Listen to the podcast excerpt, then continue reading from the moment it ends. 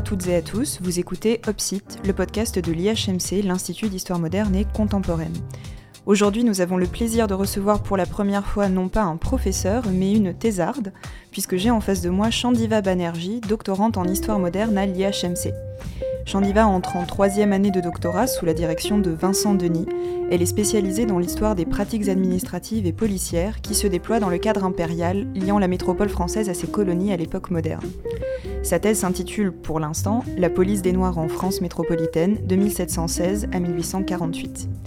Nous évoquerons ensemble ce travail, consacré à toutes les mesures de police, au sens très large de l'époque moderne, à toutes les mesures de police donc qui, en métropole, encadrent les personnes dites de couleur, issues des colonies antillaises, américaines et de l'océan Indien. Ce sera l'occasion pour nous de découvrir un nouveau sujet, mais aussi de saisir certaines pratiques de recherche scientifique vraiment sur le vif, puisqu'on a affaire à une véritable enquête en cours, et que dans le cadre de ce travail de thèse, comme dans tous les, travaux de thèse, des questions restent encore en suspens et des euh, problèmes de, de, raisonnement et de mise en forme des données restent à résoudre.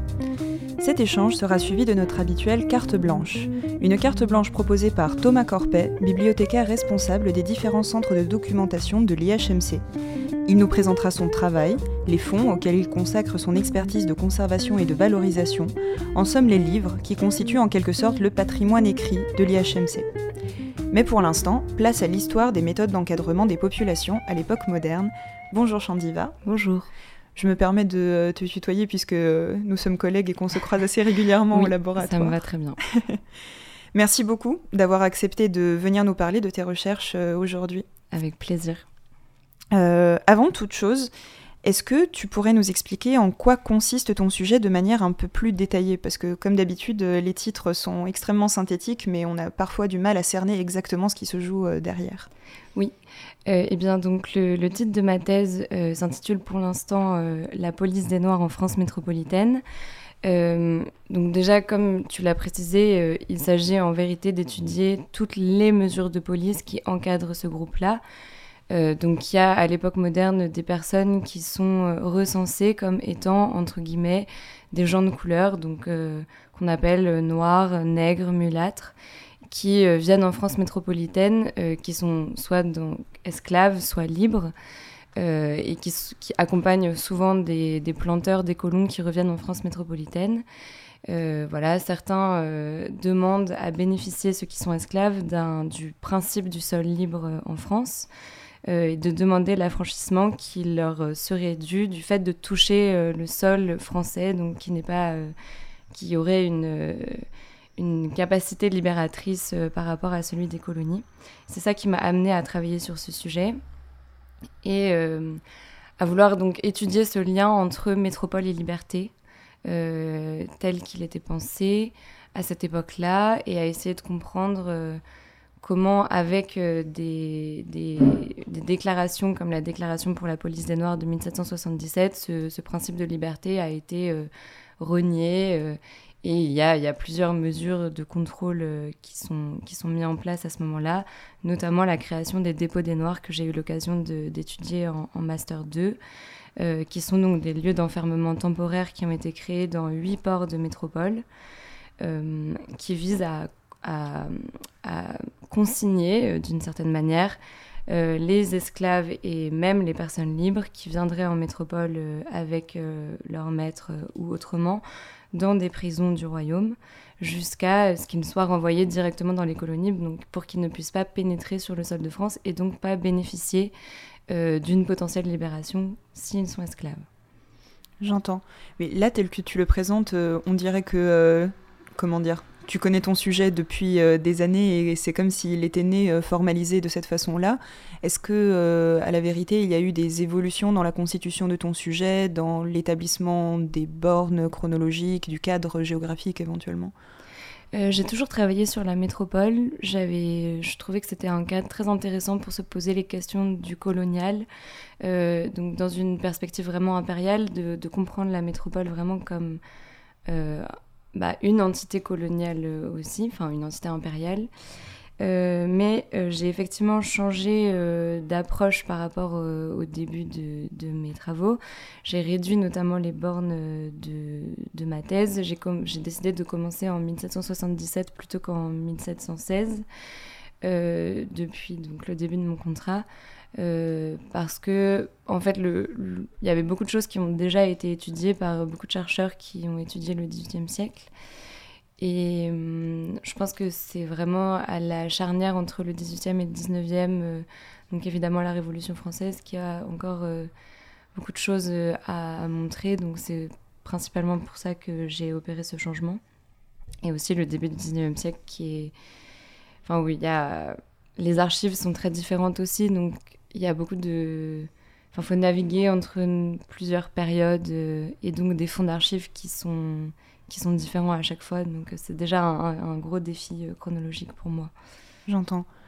Mais au milieu de tous ces différents éléments justement qui sortent des dépôts d'archives et des lectures de la littérature scientifique, si maintenant tu devais résumer à l'extrême, comment tu formulerais la grande question générale qui guide ta thèse Ou pour mieux dire, qu'est-ce que tu cherches à prouver dans ton travail? Euh, J'aimerais. Enfin, là, je, suis donc toujours en train d'y réfléchir, évidemment, et je pense pas que ce soit vraiment figé. Sans doute, entre le moment là où je te parle et, dans deux ou trois ans, ça aura peut-être euh, bougé.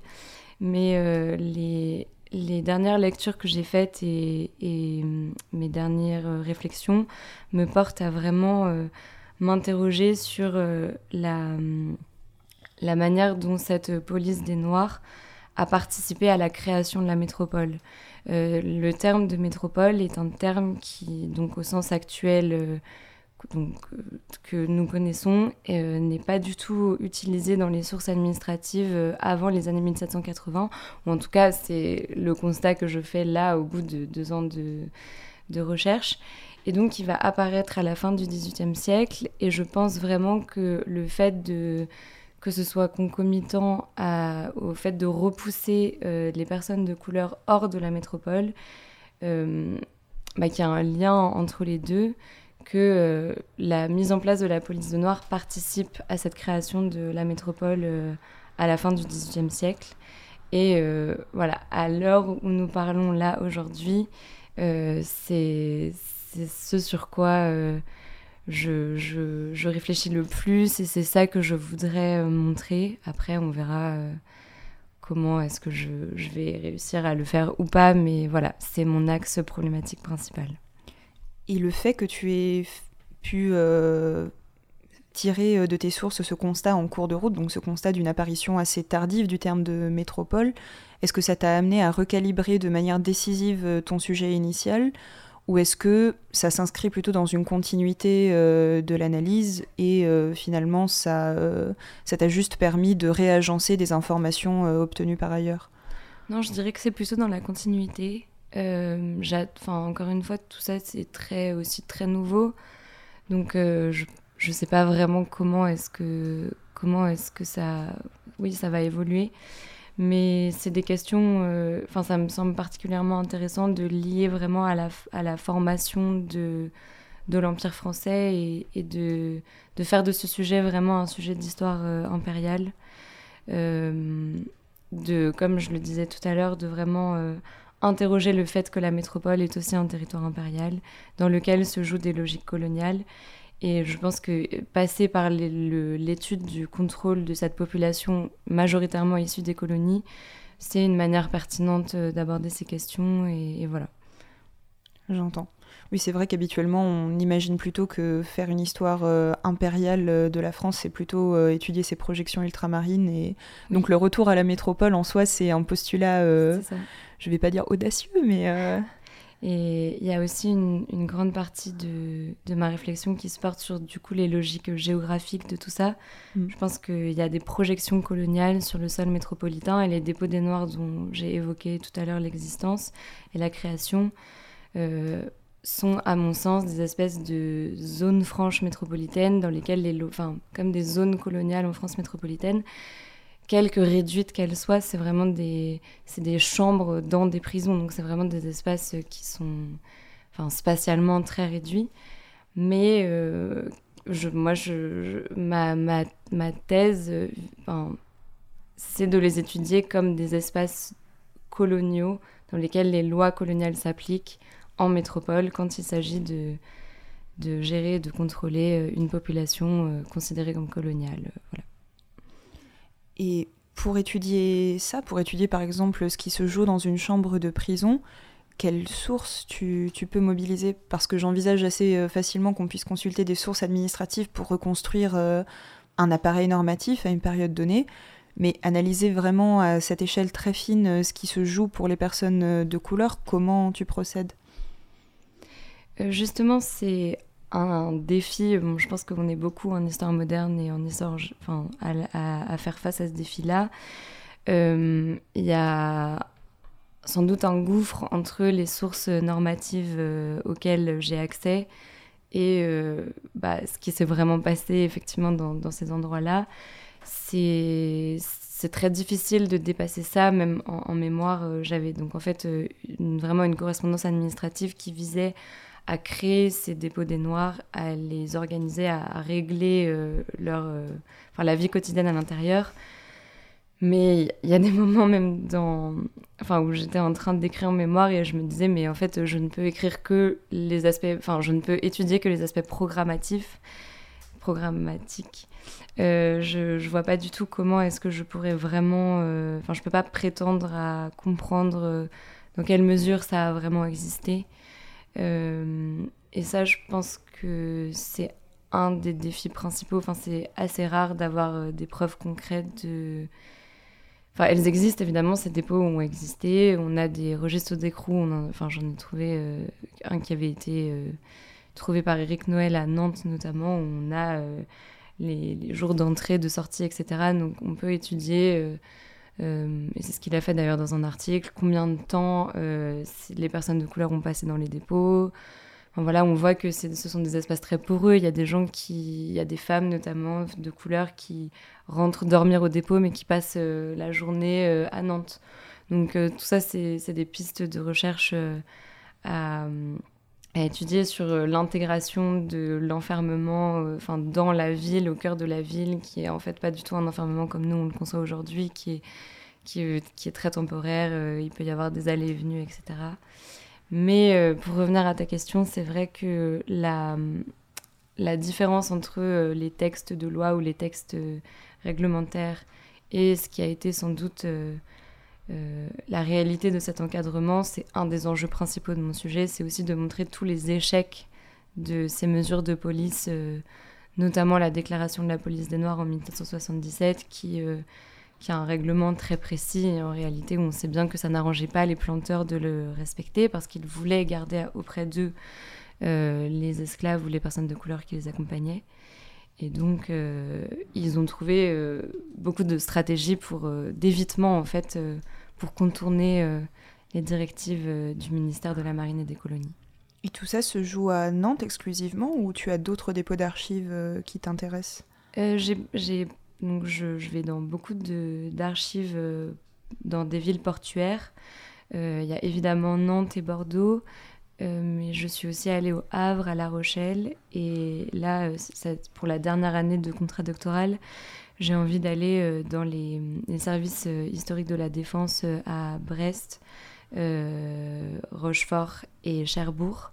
Ça pourrait aussi apporter à mon sujet ce qui manque à mon sens pour l'instant, c'est-à-dire d'avoir des archives euh, des ordonnateurs des ports de la marine en métropole, euh, notamment pendant les périodes de guerre euh, et notamment pendant la Révolution française. Je pense qu'il y a encore des choses à trouver dans ces ports-là, mais effectivement, ça, il y, a, aussi un petit risque de s'éparpiller, mais pour l'instant, ça a été plutôt cohérent en fait, parce que toutes les archives départementales ont.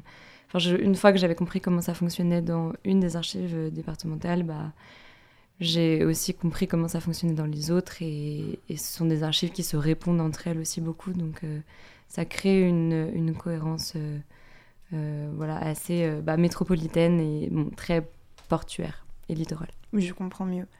Et à cet égard, justement, tu as bien voulu nous, nous amener aujourd'hui l'une des sources qui sont au cœur de, ton travail.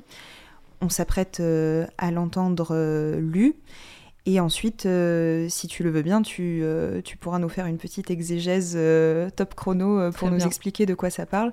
Est-ce qu'au préalable, tu veux bien nous présenter très rapidement la source en question? Oui, alors c'est une source que j'ai trouvée aux archives départementales de Gironde. Euh, qui, euh, qui, est dans les fonds révolutionnaires. il s'agit d'une euh, d'une pétition écrite par un citoyen qui s'appelle Lubin pour demander enfin, à l'administration municipale de Bordeaux, il me semble, son retour à l'île de France, qu'on lui accorde de repartir à l'île de France, la colonie dont il est issu. Je suis venu en France pour accompagner le citoyen Barbe, sur la promesse qu'il avait faite de me renvoyer à l'île de France, où je suis marié depuis trois ans et demi avec la négresse libre française et que j'ai laissée enceinte à mon départ. J'ai été embarqué dans la frégate espagnole la Marie-Louise, qui relâcha aux Canaries, et fut escorté dans sa navigation par les frégates françaises la Régénérée et la Vertu. N'y ayant aucune occasion à Bordeaux, je désire profiter de celle du dit Cabarès qui va à Hambourg pour aller m'embarquer dans le premier navire qui partira de ce port pour l'île de France. Je mets sous vos yeux, citoyens, la lettre du citoyen Barbe qui constate ma bonne conduite et la vérité de tout ce que je vous dis. Vous y verrez que je suis libre et que mon métier est celui de charpentier.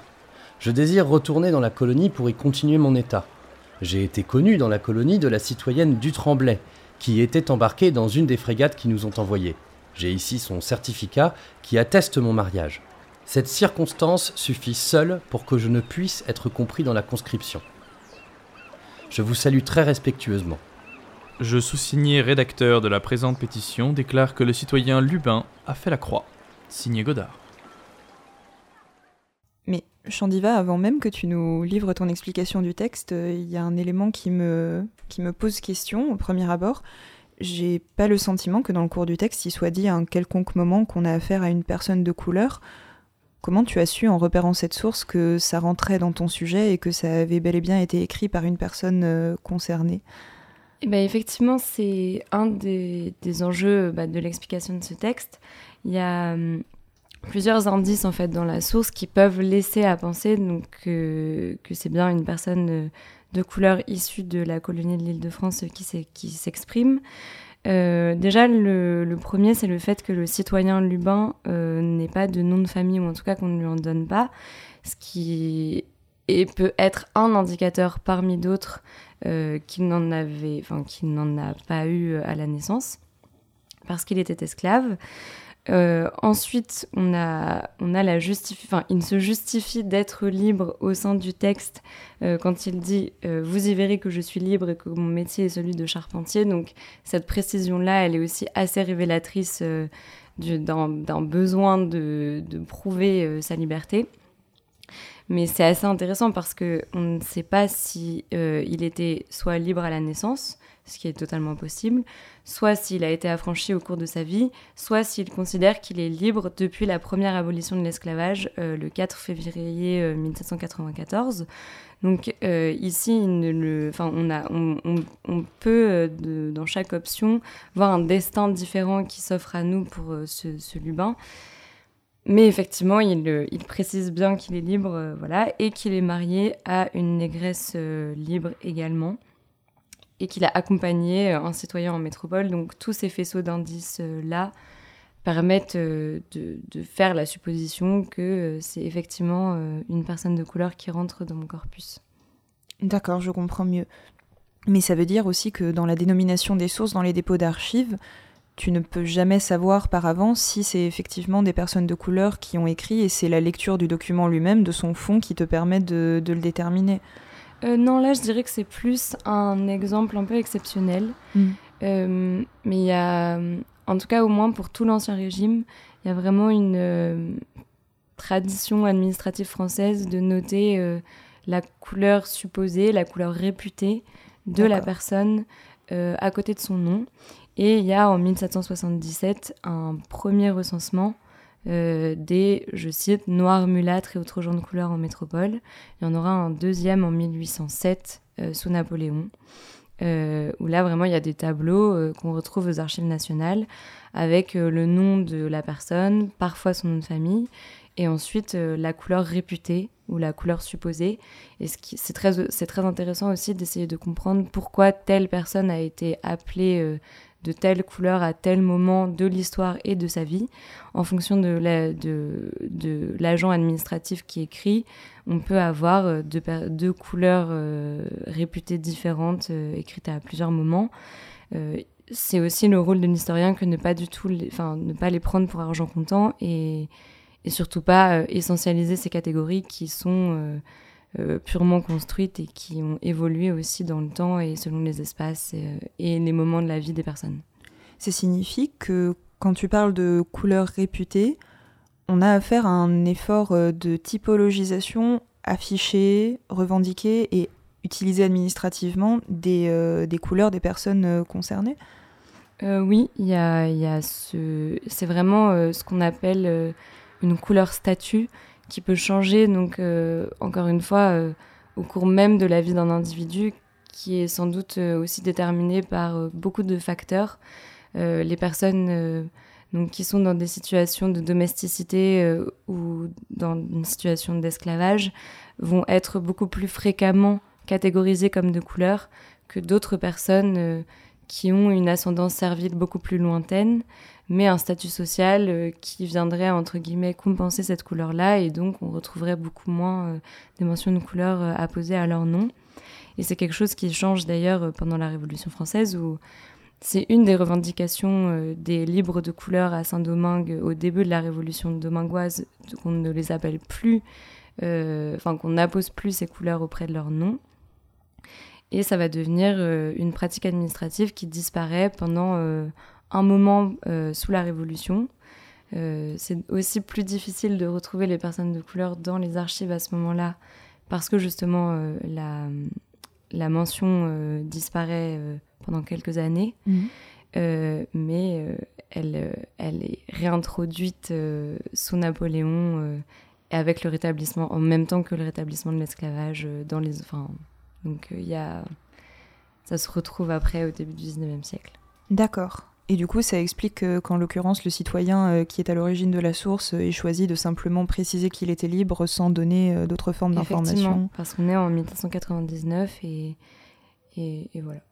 D'accord. On sait ce qu'il est devenu euh, successivement ou on peut vraiment procéder que par hypothèse Oui, malheureusement, c'est le cas aussi avec beaucoup de, beaucoup de, des personnes qui constituent mon corpus, c'est que c'est très difficile d'établir des trajectoires mm. dès que dès que ce sont un peu des anonymes euh, comme ce Lubin, euh, il y a évidemment des figures euh, de libres de couleur, des grandes figures politiques et militaires qui, elles, ont été très étudiées et pour lesquelles on peut retracer les allées, venues, le, parcours politique et, leur mobilité. Mais pour la majorité des personnes anonymes, bah, c'est très difficile de savoir ce qu'elles sont devenues. Et là, c'est le cas de, de ce Lubin. On ne sait pas vraiment ce qui, est, enfin, ce qui est advenu de son parcours, s'il a été renvoyé ou pas à l'île de France. Et ce qui est intéressant, c'est qu'il veuille y retourner, qu'il dise qu'il n'y a pas, il n'a pas de, moyens d'existence à Bordeaux. Et ça, c'est quelque chose qu'on retrouve beaucoup.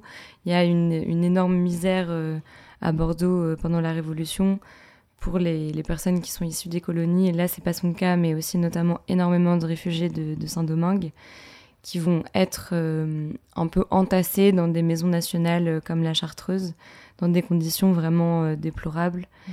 et qui demandent à retourner dans les colonies parce qu'ils y ont un réseau de sociabilité, enfin tout simplement qu'ils ont voilà, des possibilités d'être soutenus qu'ils n'ont pas en métropole. Alors attends justement, question en apparence bête, pourquoi veut-il à tout prix rentrer dans les colonies? Bah là, il me semblerait que à la lecture et à l'analyse de cette source, euh, sa principale euh, ambition, ce serait d'être exempté de la conscription.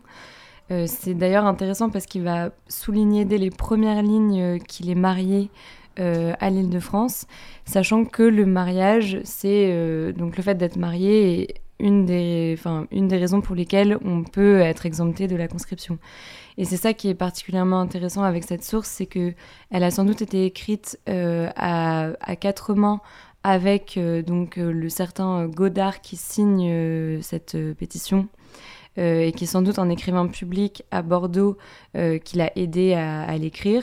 On ne saura jamais vraiment dans quelle mesure ce sont des arguments qui viennent de l'écrivain public ou de Lubin, mais à eux deux, ils écrivent une pétition pour mettre toutes les chances du côté de Lubin pour revenir à l'île de France exercer sa profession de charpentier plutôt que de rentrer euh, dans l'armée à ce moment-là.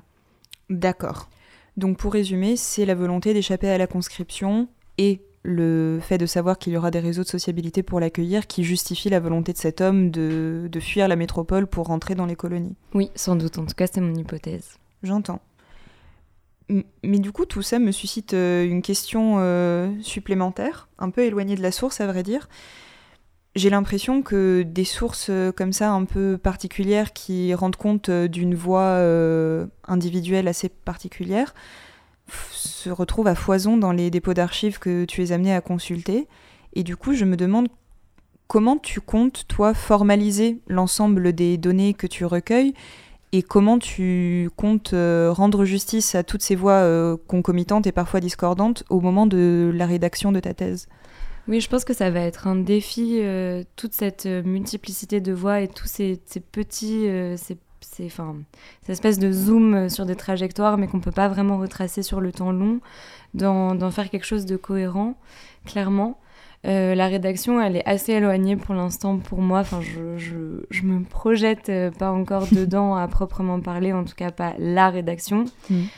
Mais du coup, c'est vrai que ça, ça m'angoissait un peu le fait que ce soit justement si loin et que entre temps, j'écrive pas tant que ça.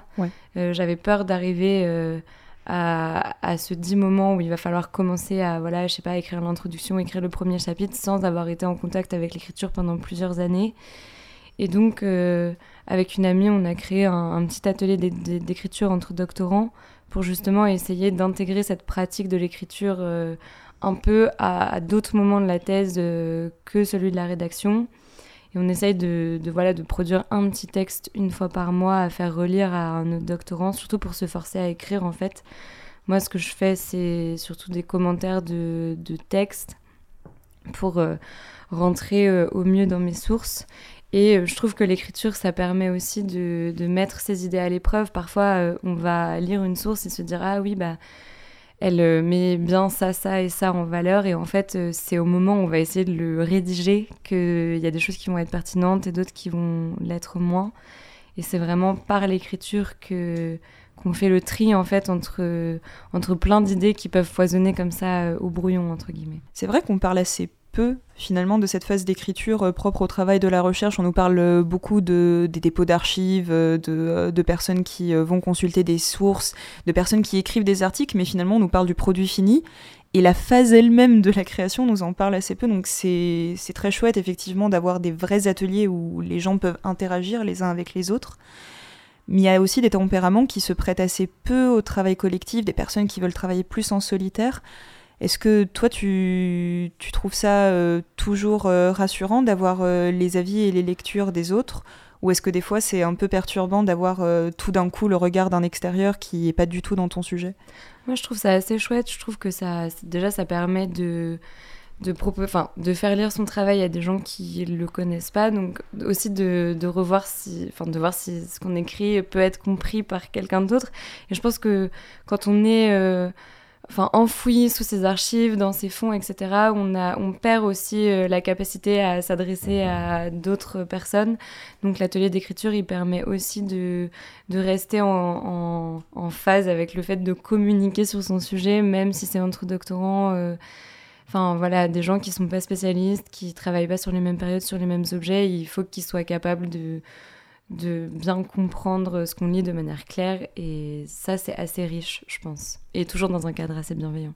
Et du coup ça permet aussi d'envisager euh, la progression et euh, la fin de la thèse de manière plus sereine. Oui c'est ça d'avoir l'impression, je pense que ça nous tombera dessus de toute façon de manière assez violente, hein, mais d'essayer d'amortir un peu ce choc à l'avance en écrivant un petit peu avant euh, quelque chose qui ne sera pas la thèse ou dans la thèse mais voilà, d'écrire euh, pour, euh, pour plein, enfin pour toutes ces raisons-là, je trouve ça assez, euh, assez soulageant. Et pour avoir un petit produit fini sur le court terme aussi, parce qu'on est toujours mmh. dans ces bah, sur du très long terme aussi, avec la thèse, c'est difficile de voir euh, ce que ça va donner au final. Et parfois, ça, ça manque cette, euh, cette satisfaction d'avoir euh, fait quelque chose bah, qui est fini, en fait.